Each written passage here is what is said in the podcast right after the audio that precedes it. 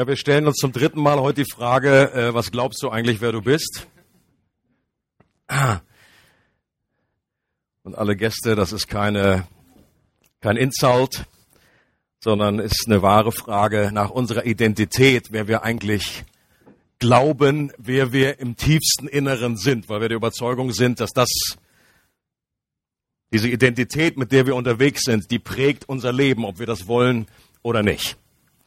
Und deswegen ist es so gut, von der Bibel her zu erfahren und uns daran zu erinnern, wer wir eigentlich wirklich sind in Christus. Und ich möchte den Bibeltext von heute vorlesen. Es steht in Epheser 1, Verse 3 bis 14. Und ihr könnt dort hinter mir mitlesen oder auch selber. Ähm, es gibt ja auch noch, glaube ich, die Bibel in Papierform äh, oder in iPad-Form oder wie auch immer. Ich habe bewusst die Elberfelder, auch wenn das nicht die einfachste Version ist, aber ähm, um, um die, diese Ausdrücke klar rüberzubringen, habe ich diese Elberfelder Version bewusst beibelassen. Gepriesen sei der Gott und Vater unseres Herrn Jesus Christus, sagt Paulus hier. Er hat uns gesegnet mit jeder geistlichen Segnung in der Himmelswelt, in Christus wie er uns in ihm auserwählt hat vor Grundlegung der Welt, dass wir heilig und tadellos vor ihm seien in Liebe und uns vorherbestimmt hat zur Sohnschaft durch Jesus Christus, für sich selbst nach dem Wohlgefallen seines Willens, zum Preise der Herrlichkeit seiner Gnade, mit der uns begnadigt hat in dem Geliebten in ihm haben wir die Erlösung durch sein Blut, die Vergebung der Vergehungen nach dem Reichtum seiner Gnade, die er uns reichlich gegeben hat in aller Weisheit und Einsicht. Er hat uns ja das Geheimnis seines Willens zu erkennen gegeben nach seinem Wohlgefallen, dass er sich vorgenommen hat, in ihm für die Verwaltung bei der Erfüllung der Zeiten alles zusammenzufassen in dem Christus. Das, was in den Himmeln und das, was auf der Erde ist, in ihm. Und in ihm haben wir auch ein Erbteil erlangt, die wir vorherbestimmt waren nach dem Vorsatz dessen, der alles nach dem Rat seines Willens wirkt damit wir zum Preise seiner Herrlichkeit sein, die wir vorher schon auf den Christus gehofft haben. In ihm seid auch ihr, als ihr das Wort der Wahrheit, das Evangelium eures Heils gehört habt und gläubig geworden seid, versiegelt worden mit dem Heiligen Geist der Verheißung. Der ist die Anzahlung auf unser Erbe, auf die Erlösung seines Eigentums, zum Preise seiner Herrlichkeit. Das Faszinierende an diesem ganzen Abschnitt, den ich jetzt vorgelesen habe, ist, dass es im Griechischen ein einziger Satz ist. Ist cool, oder? Das, wird, das, das rückt das Ganze wieder in eine andere Perspektive. Ihr könnt sagen, Wolfi hat nur über einen Satz gepredigt. Nur ein Satz. Wenn jemand mir sagen würde, vielleicht mal in irgendeiner Verfolgungssituation, ich dürfte aus der Bibel nur einen Satz mitnehmen, würde ich den nehmen.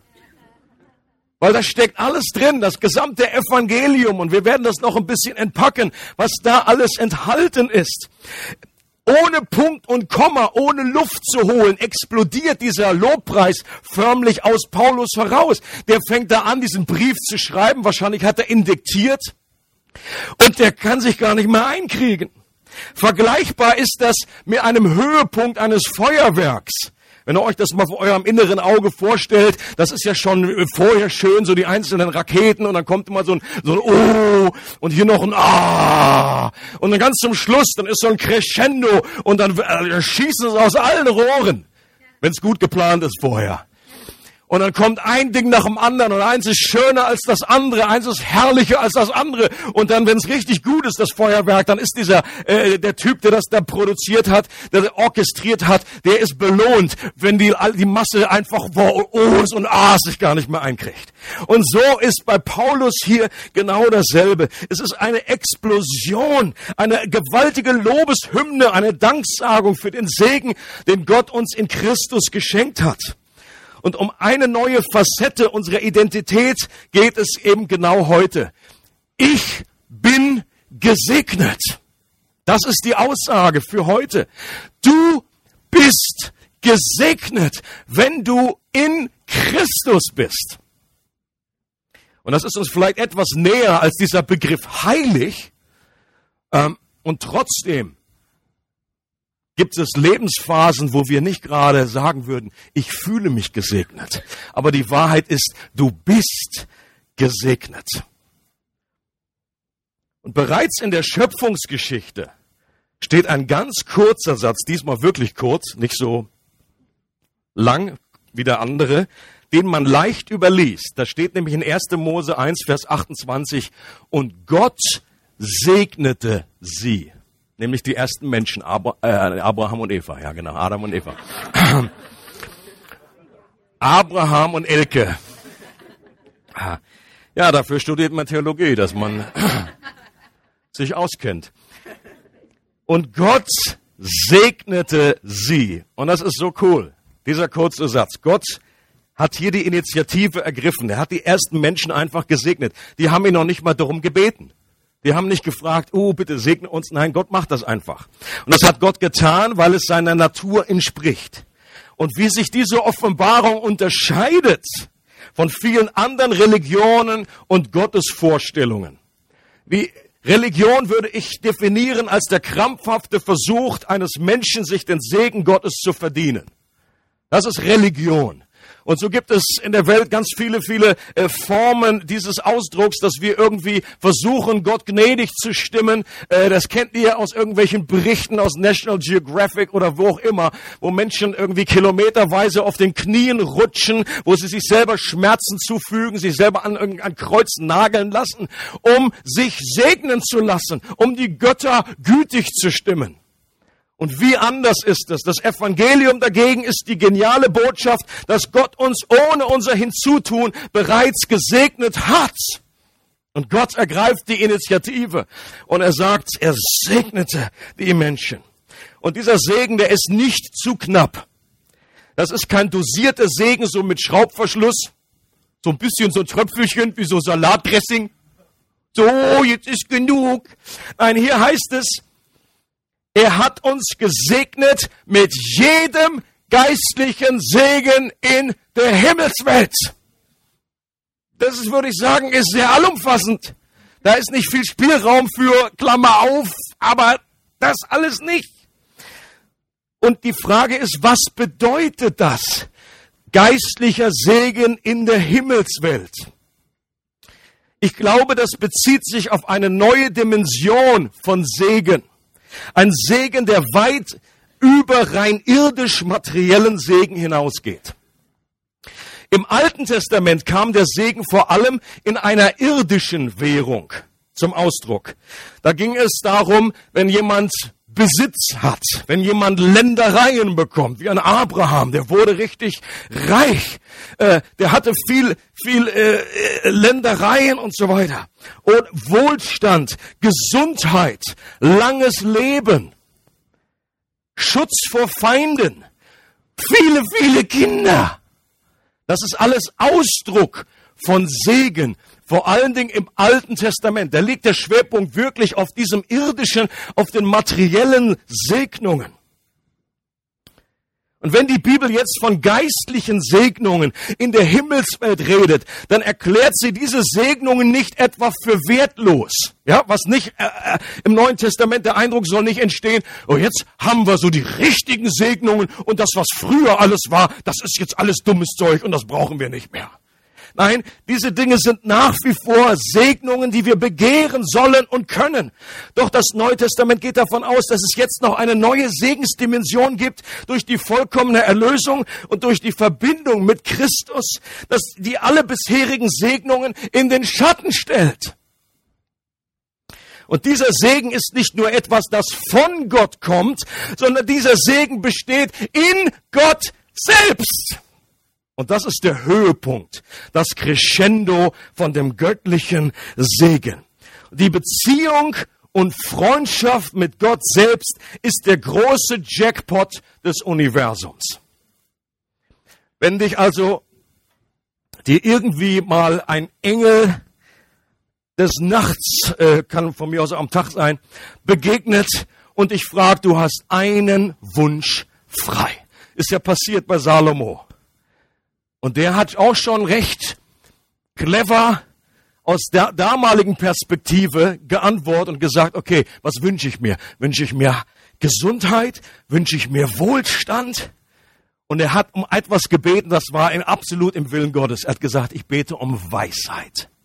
Und Gott hat gesagt, weil du die Priorität auf Weisheit gelegt hast, gebe ich dir das andere noch als gratis Bonuspaket obendrauf. The full version, all inclusive. Hätte er nur das andere gebeten, dann hätte er dann wäre er unter Level geblieben, nicht in dieser vollen Segensfülle. Und ich glaube, im Hinblick auf das Neue Testament bedeutet Weisheit eine Person. Christus ist die Weisheit Gottes in Person. Und auch da ist schon ein Hinweis darauf, dass es darum geht, die Fülle des Segens, dieser geistliche Segen in der Himmelswelt bezieht sich darauf, dass wir nicht etwas von Gott bekommen nur, sondern dass wir Gott selbst bekommen. Der verborgene Schatz im Acker. Die Perle, die einen riesigen Wert hat, das ist Gott selbst. Und das überfließende Leben besteht laut, laut, Jesu eigener Definition nicht etwa in Problemfreiheit oder Wellness, sondern Jesus sagt, das ist das ewige Leben, dass sie dich, den allein wahren Gott erkennen und den du gesandt hast, Jesus Christus. Leute, und das ist der große Segen, von dem Paulus hier spricht. Nochmal zur Freude von Susi ein Zitat von Mark Driscoll. In diesem Leben mag Gott dir nicht Gesundheit, Wohlstand, Vereinfachung oder Erleichterung geben. Das geschieht vielleicht nicht aber er hat dir sich selbst gegeben. Wenn du in Christus bist, dann bist du gesegnet und eingeladen von der gesamten Dreieinigkeit, der ewigen Freundschaft von Gott dem Vater, Gott dem Sohn und Gott dem Heiligen Geist. Nichts ist mit diesem Segen vergleichbar. Amen. Und es gibt Zeiten, da fühlen wir uns alles andere als gesegnet. Stimmt's? Das ist auch keine einfache Teaching, wo man dann einfach so innerlich abnickt und sagt, yes, I'm so blessed. Thank you, brother. This is amazing, amazing, amazing. Es gibt verschiedene Gründe, warum das manchmal schwerfällt. Da sind irgendwelche Berge, die praktisch äh, diesen Blick auf diesen Segen, den Paulus hier entfaltet, verstellen, dass wir das nicht sehen können. Wenn du Schmerzen hast, ohne Ende, fällt es in diesem Moment sehr, sehr schwierig, diesen Segen so einfach zu sehen und zu sagen, hippie, yay. Nicht Schweinebacke.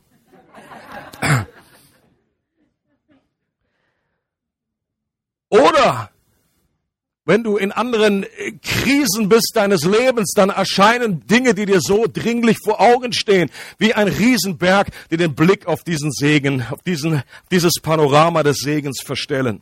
Oder ein anderer Grund kann sein, dass wir vielleicht nur auf den irdischen Segen schielen. Und wir fühlen uns nicht gesegnet. Warum? Weil es einfach in unserem Konto knapp ist. Oder weil der Ehepartner, der Prinz oder die Prinzessin eben noch irgendwie nicht angeritten sind. Und wir vergleichen uns und sagen, ja, die sind gesegnet, meine Jüte. Und die haben was, was ich äh, äh, die, die Kinderschar und da ist Gesundheit und wir vergleichen Segen nur, definieren es nur über diesen irdischen Segen. Aber ich glaube, das ist nicht die neutestamentliche Betonung. Paulus möchte uns in diesem Abschnitt zurufen, mach nicht den irdischen Segen zu deiner allerhöchsten Priorität weil dieser Segen im Vergleich zu gering ist und nicht garantiert ist. Mach Gott selbst zu deiner Priorität, weil du dafür erschaffen wurdest und dieser Segen garantiert ist. Du bist gesegnet über die Maßen, als du das dir nur erahnen kannst.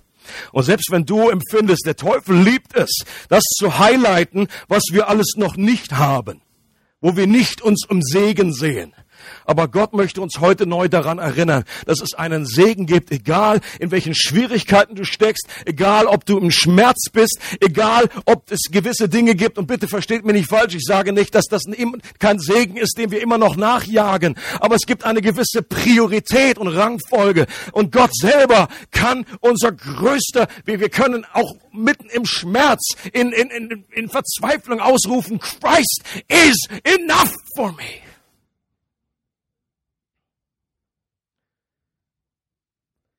Und für diese Art von Segen gibt es nur eine einzige Voraussetzung. In Christus zu sein. Du musst nichts anderes machen. Du musst dich nicht auf den Knien irgendwo hochrobben, du musst keine geistlichen Klimmzüge machen, du musst dich äh, nicht selbst versuchen zu erlösen. Du brauchst nur in Christus zu sein. Und das wird, glaube ich, in diesem einen Satz mehr als deutlich. Ähm, hier nochmal, das ist gar nicht der ganze Abschnitt, aber sollte ausreichen. Elfmal wird in diesem einen Satz dieser Begriff in Christus oder in ihm immer wieder erwähnt. Can you see it? lese es nochmal eben vor. Gepriesen sei der Gott unseres Vater, unseres Herrn Jesus. Er hat uns gesegnet mit jeder geistlichen Segnung in der Himmelswelt in Christus, wie er uns in ihm auserwählt hat vor Grundlegung der Welt, dass wir heilig und tadellos vor ihm sein und lieben, uns vorherbestimmt als Sohnschaft durch Jesus Christus, wie sich selbst nach dem Wohlgefallen seines Willens, zum Preise der Herrlichkeit seiner Gnade, mit der er uns begnadigt hat, in dem Geliebten, in ihm und so weiter. Do you get the message? In ihm, in ihm, in ihm.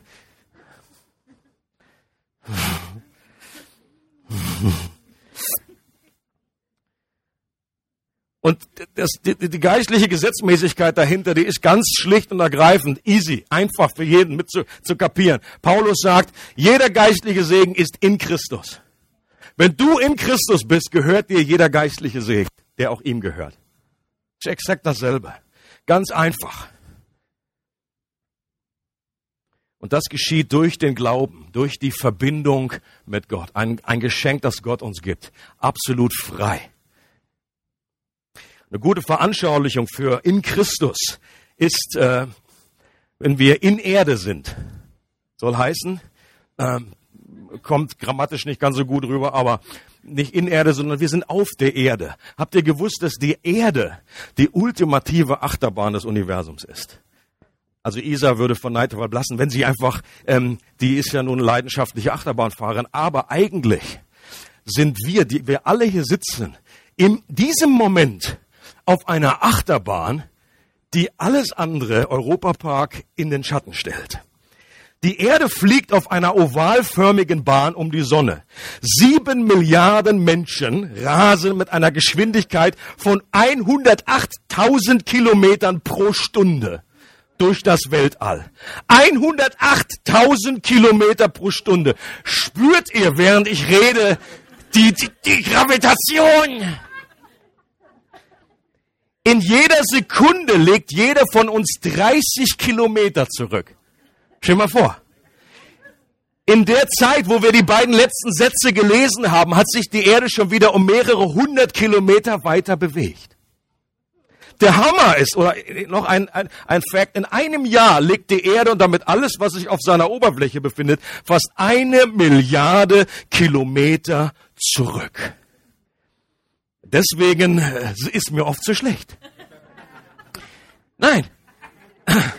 Die Tatsache ist die, dass wir das, diese Anstrengung absolut nicht selber erzeugen müssen. Das machen wir einfach, weil wir in Erde sind, weil wir auf diesem Erdball uns befinden, sind wir einfach nur, die Erde macht das und wir machen das, wir machen das mit. Genauso, wenn du im Flugzeug einsteigst, du selber kannst nicht fliegen, hast vielleicht schon versucht, bist auf Fresse geflogen. Steigst du in äh, Flugzeug, je nachdem welche äh, Airline, kommst du da auch an. mal mit ein bisschen mehr Service mal ein bisschen weniger. Äh, bei manchen Airlines habe ich ja die Befürchtung, dass man bald auch fürs Klo bezahlen muss. Aber das klappt. Du bist in dem Flugzeug. Und der Witz ist, wir kriegen das noch nicht mal mit.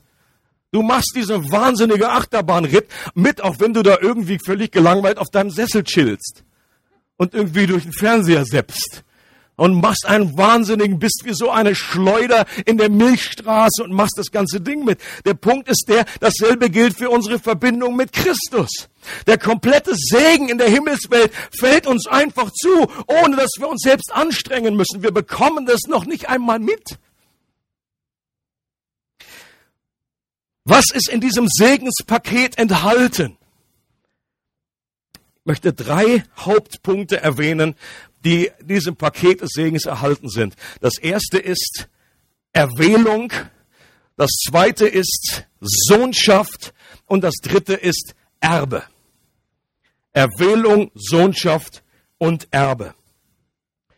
Es heißt dort in diesem Abschnitt, wie er uns in ihm auserwählt hat vor Grundlegung der Welt, dass wir heilig und tadellos vor ihm seien in Liebe und uns vorherbestimmt hat.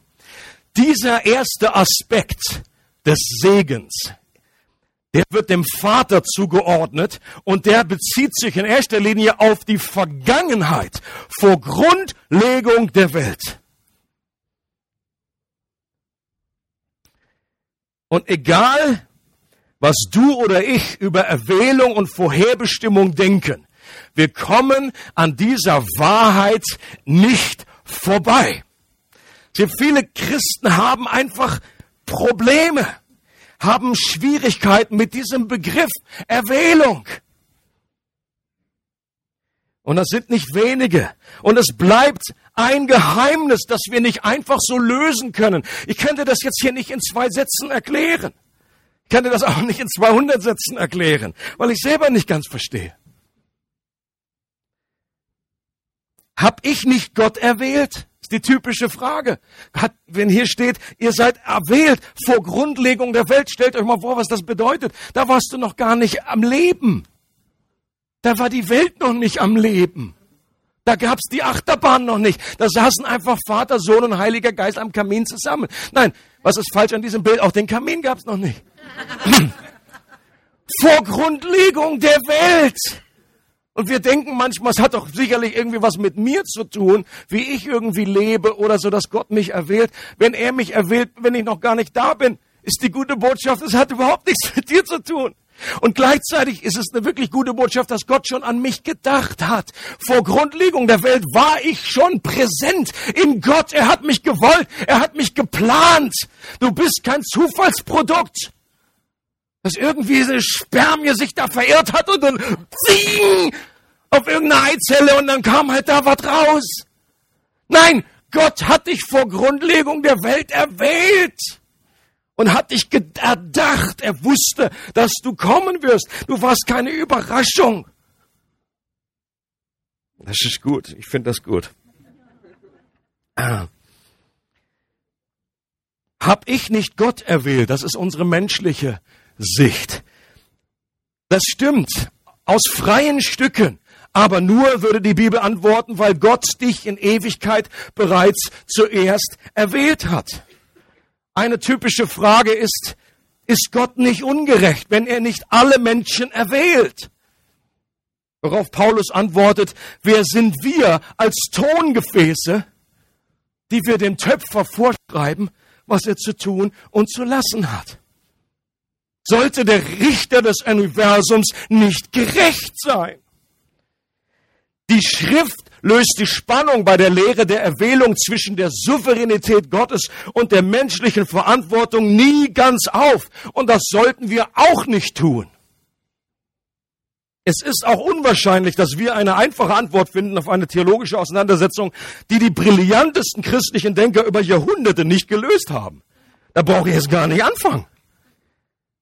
Soll nicht heißen, dass ich mich damit nicht auseinandersetze, aber dass ich einfach denke, so, oh, jetzt machen wir da mal ein Seminar drüber, jetzt reden wir einmal im Hauskreis darüber und so. Leute, das, die sind, das sind Leute schon ein bisschen, Jahrhunderte sind die schon unterwegs an diesem Thema.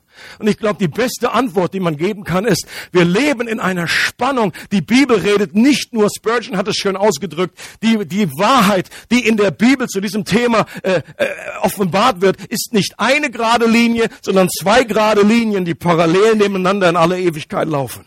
Dass Gott souverän ist, ist wahr. Dass wir äh, echte Entscheidungen treffen, keine Marionetten sind und verantwortlich sind, auf Gott zu reagieren, ist auch wahr. Und äh, vor dem Thron Gottes, sagt er, in irgendeiner mysteriösen, geheimnisvollen Art, werden diese beiden Stränge der Wahrheit zu einer einzigen Wahrheit zusammengeschmiedet. Und ich glaube, das ist die beste Version, mit der wir gut fahren. Und auf diesen beiden äh, wie, wie, wie, wie äh, Zugschienen bewegen wir uns vorwärts. Erwählung wird im Wort Gottes verstanden als Ausdruck des Segens, liebe Leute, und nicht als Zankapfel für Theologen. Paulus hat beides in sich vereinen können. Guck mal in Römer 9, wie er schreibt, da ist Gott, der erwählt. Äh, und und, und äh, Jakob habe ich geliebt, das heißt äh, eine besondere erwählende Liebe. Und Esau habe ich gehasst, das heißt einfach nicht erwählt. Und gleichzeitig ist Paulus in Römer 10 derjenige, der sagt, ja trotzdem müsste dieses Evangelium verkündet werden. Wenn kein Prediger gesandt ist, wie sollen sie es denn hören? Paulus bedeutet, ja dann setze ich mich einfach hin, dann lasse ich mal alle fünf gerade sein sein. Wenn Gott dazu alles erwählt, dann wird das schon hinhauen. Genau das hat Paulus nicht gesagt. Tozer, auch ein guter Pastor aus äh, halbvergangenen Zeiten, äh, bringt es gut auf den Punkt mit dem Zitat, Gott erwartet von uns nicht, dass wir die Geheimnisse des Auserwähltsein, der Vorherbestimmung und der göttlichen Souveränität begreifen. Die beste und sicherste Art und Weise, mit diesen Wahrheiten umzugehen, ist die, vor Gott auf die Knie zu fallen und in tiefer Ehrfurcht zu bekennen, du Herr weißt alles. Diese Dinge sind Teil der tiefen und geheimnisvollen Allwissenheit Gottes. Sie ergründen zu wollen, mag aus einem Menschen vielleicht einen Theologen machen, aber niemals einen Heiligen. Und da wir ja alle Heilige sind, ist das die beste Antwort. Ich habe noch drei Überschriften zu diesem ersten Punkt, Erwählung, ähm, so Bullet Points. Erwählung ist eine göttliche Offenbarung und keine menschliche Spekulation. Manchmal, die Erwählung hat nicht Augustin erfunden oder Calvin oder irgendwelche anderen Leute, sondern die Erwählung finde ich direkt in der Bibel. Und manche Menschen, die da äh, sich mal mit dem Thema auseinandersetzen, äh, die merken, wie viel da eigentlich in der Bibel steht. Das ist eine der größten Überraschungen, wenn man sonst liest man da immer so schnell drüber, aber es ist eine Stelle nach der anderen, nach der anderen und dann anderen. Wie viel wir das auch emotional uns manchmal beschäftigen und wir schwierig finden, sollte uns bewusst sein, es ist Gott, der hier etwas offenbart hat. Und wir sollten das in demütiger Art und Weise anerkennen, auch wenn wir nicht alles verstehen. Zweite Bullet Point ist, Erwählung ist ein Anreiz zur Heiligung und keine Ausrede für Sünde.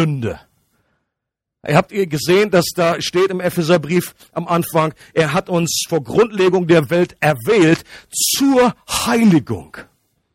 Also für Paulus ist völlig klar, auch diese äh, Erwählung sollte niemals die Ausrede sein dafür, dass wir jetzt sagen, ja, dann ist ja alles wurscht, dann ist ja alles egal. Nein, es ist gerade ein Anreiz, weil Gott mich erwählt hat, dass ich weiß, er wird das gute Werk auch vollbringen und ich schließe mich dort mit hinein. Ich, ich, äh, ich, ich äh, spanne meine Segel auf, dass der Wind des Geistes dieses Boot vorantreiben kann. Es macht nicht passiv, sondern aktiv. Und dasselbe gilt auch für Predigt, äh, für Evangelisation, für, für Gebet und so weiter. Es ist ein Anreiz für diese Dinge. Und das dritte ist, Erwählung ist ein Ansporn zur Demut und kein Grund zum Prahlen. Wenn du die Erwählung richtig verstehst, dann wirst du nicht sagen, Mann, ich wusste ja, dass Gott mich erwählt. Warum? Weil ich so the man bin. Weil ich der Hammer bin. Natürlich hätte ich mich auch erwählt an Gottes Stelle. Oder weil wir auf irgendetwas stolz sind und wenn es nur irgendwie unsere kleine Entscheidung ist, dass wir im richtigen Moment unser Löffelchen irgendwie gehoben haben und so. Hier, die Bibel ist so klar, Erwählung führt, das führt dazu, dass wir uns eben nicht mehr unser selber rühmen können. Warum? Weil das alles von Gott ausgeht. Und die Bibel sagt immer wieder, damit sich kein Mensch vor Gott rühmt, damit sich kein Mensch vor Gott rühmt. Niemand wird im Himmel stehen und sagen, sondern wir werden gedemütigt sein und sagen, Gott, danke, dass du mich erwählt hast. Wegen nichts, was in mir ist. Ich war nicht besser als der andere, sondern allein, weil du es in deinem Vorsatz so gewollt hast. Und ich möchte dich ermutigen, setz dich mit dem Thema auseinander. Warum? Weil es ein wichtiges Thema ist. Lass uns bei allem debattieren darüber, aber nicht vergessen, die Wahrheit selbst zu feiern. Amen? Paulus hat gesagt, Ihr seid erwählt. Und das ist ein ermutigendes Geschenk für die Menschen, die in Christus sind. Und es soll uns nicht darum gehen, uns nur irgendwie die Köpfe einzuschlagen und da ewig darüber zu debattieren und zu einem Schluss zu kommen. Der Schluss ist Anbetung und Anerkennen, dass Gott gerecht ist. Zweite Paket in diesem Segenspaket heißt Sohnschaft. Und hier dürfen sich alle Frauen mit angesprochen fühlen. Diese Sohnschaft ist kein Titel nur für Kindschaft, könnte man vielleicht besser sagen. Und uns vorherbestimmt hatten, jetzt kommt das wozu, zur Sohnschaft durch Jesus Christus für sich selbst nach dem Wohlgefallen seines Willens, zum Preise der Herrlichkeit seiner Gnade, mit der er uns begnadigt hat in dem Geliebten. In ihm haben wir die Erlösung durch sein Blut, die Vergebung der Vergehungen. Und dieser Aspekt, der wird vor allen Dingen dem Sohn zugeordnet. Das erste war der Vater in der Vergangenheit, das zweite ist der Sohn und das ist ein Segen, den wir in der Gegenwart jetzt erleben, jetzt gerade. Und wenn du das noch nicht für dich beanspruchen kannst, du weißt für dich noch nicht, du bist Kind Gottes, du bist Tochter oder Sohn Gottes, dann kann dieses Wunder heute geschehen. Und ist euch bewusst, dass die Stellung, die wir jetzt durch die Erlösung haben, um einiges höher ist als die Stellung, die die ersten Menschen genossen haben? Ist euch das bewusst? Wenn Menschen fragen, wenn Gott das doch alles vorausgesehen hat, dass Adam und Eva irgendwie fallen, dass der Sündenfall kommt, warum hat er das Ganze dann irgendwie weiterlaufen lassen? Eine der Antworten, die ich geben würde, ist folgende, weil das Plus, was am Ende bei rauskommt, noch viel, viel höher und besser ist als das Plus, das am Anfang schon war. Das ist eins der Gründe. Auch das ist ein Geheimnis. Das erklärt nicht alles. Aber es zumindestens die Bibel sagt, äh, Adam und Eva waren im Ebenbild Gottes geschaffen, aber sie waren nicht Sohn und Tochter Gottes. Das waren sie nicht.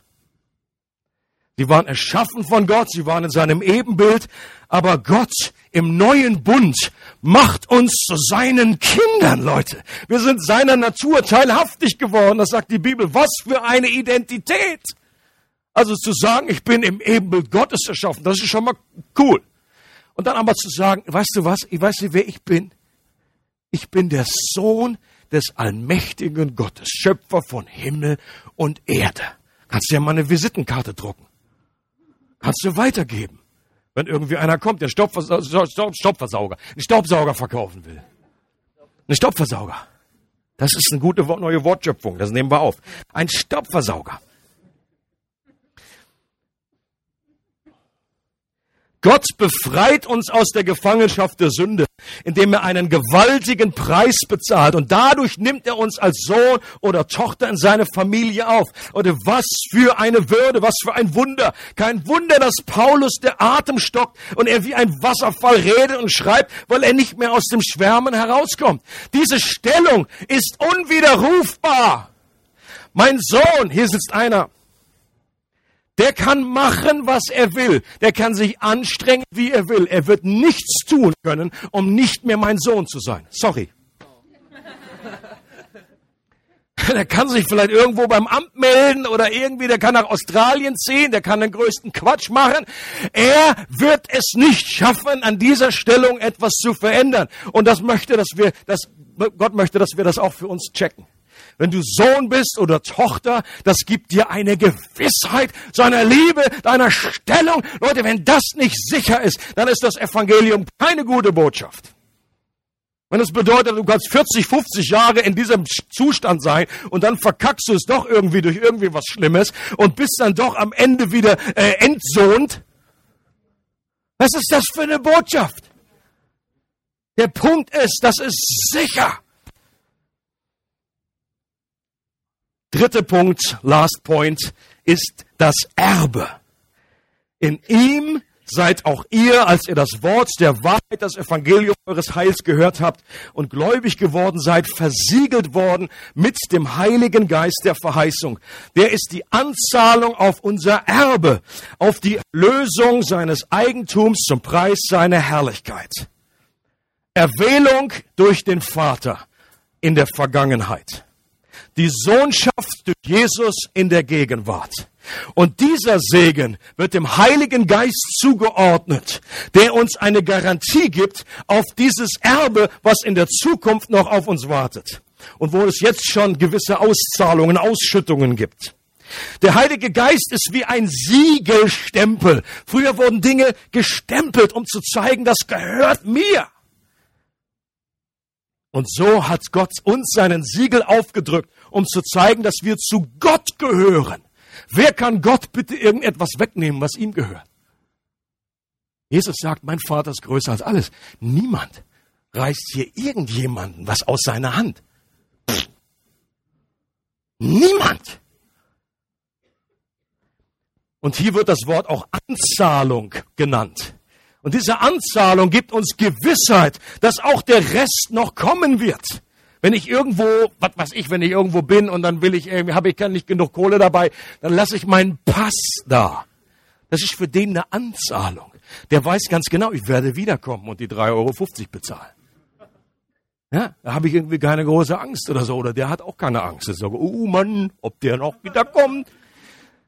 Der Heilige Geist ist die Anzahlung, dass der, und die Garantie, dass der Rest noch kommen wird. Nicht maybe, nicht wenn du richtig nur brav bist und alles, alles immer, nein, nein, Gott ist derjenige, der von Anfang des Segens in der Gegenwart bis in die Zukunft die Kontrolle hat.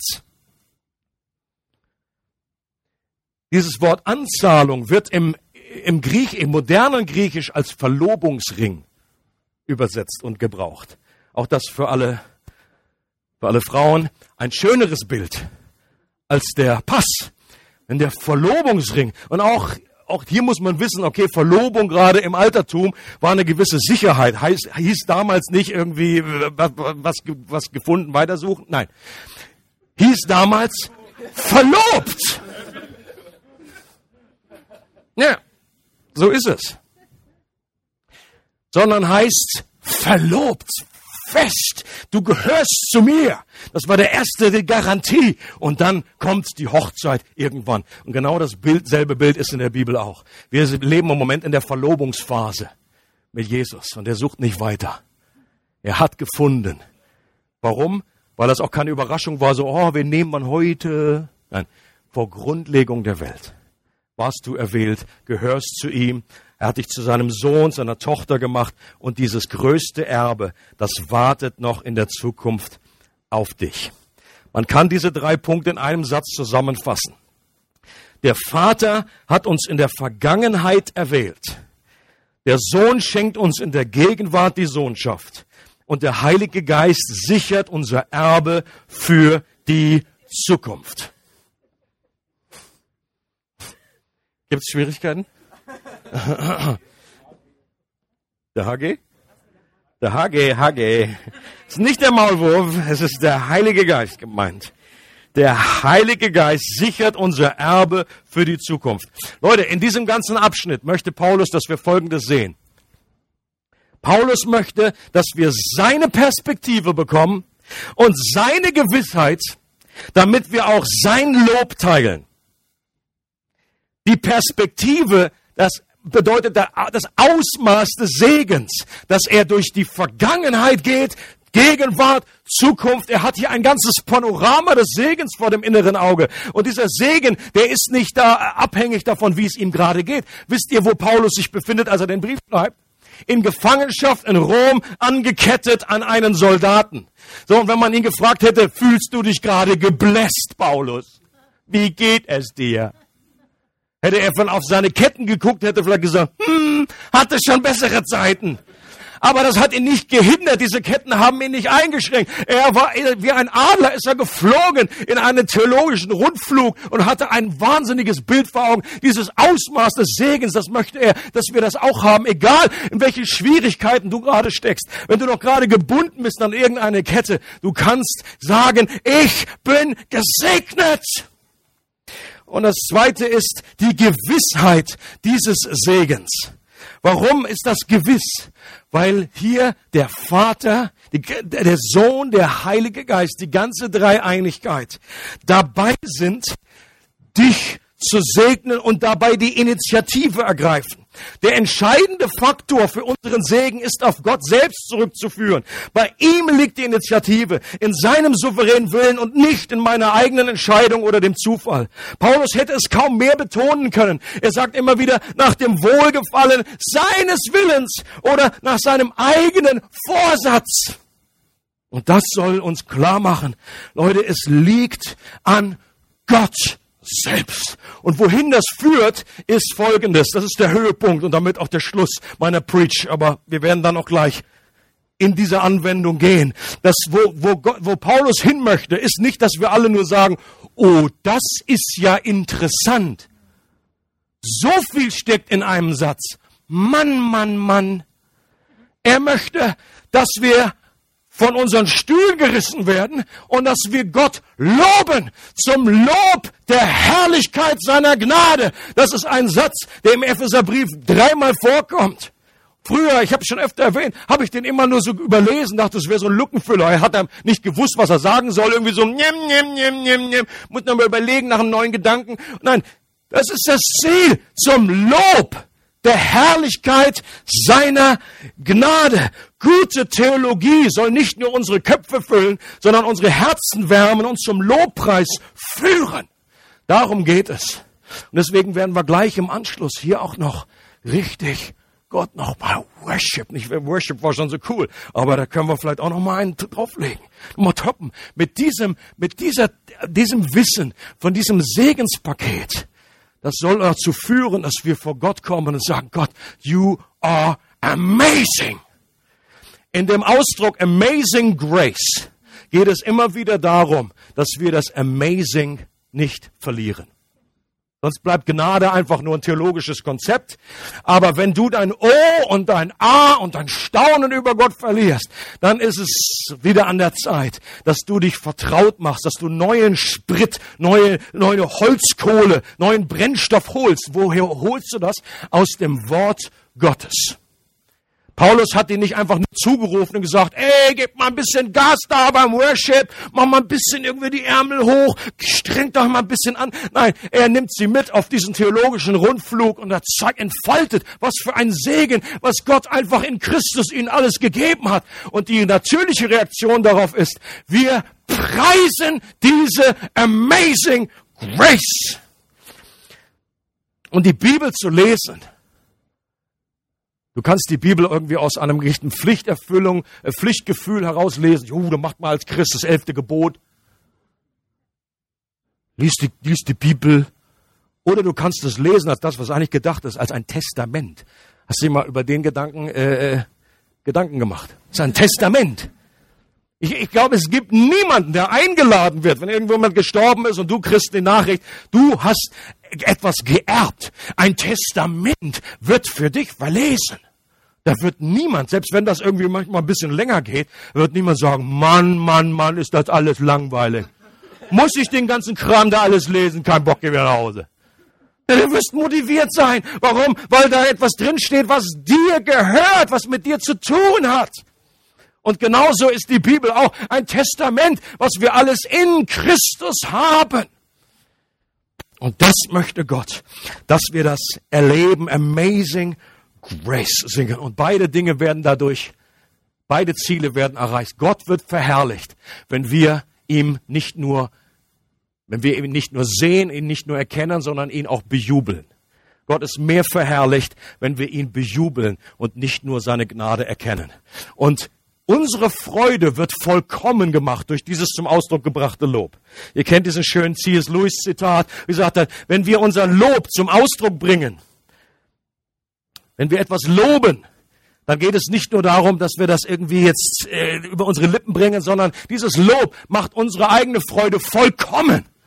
Und das ist der Grund, warum Gott uns aufruft, ihn zu loben. Nicht, weil er ein Egomane ist und ständig hören muss, wie toll er ist, das weiß Gott. Gott hat keine Identitätskrise. Er macht das, weil er uns liebt, weil er weiß, wenn wir ihn loben, dann wird unsere eigene Freude vollkommen. Und das ist der Punkt.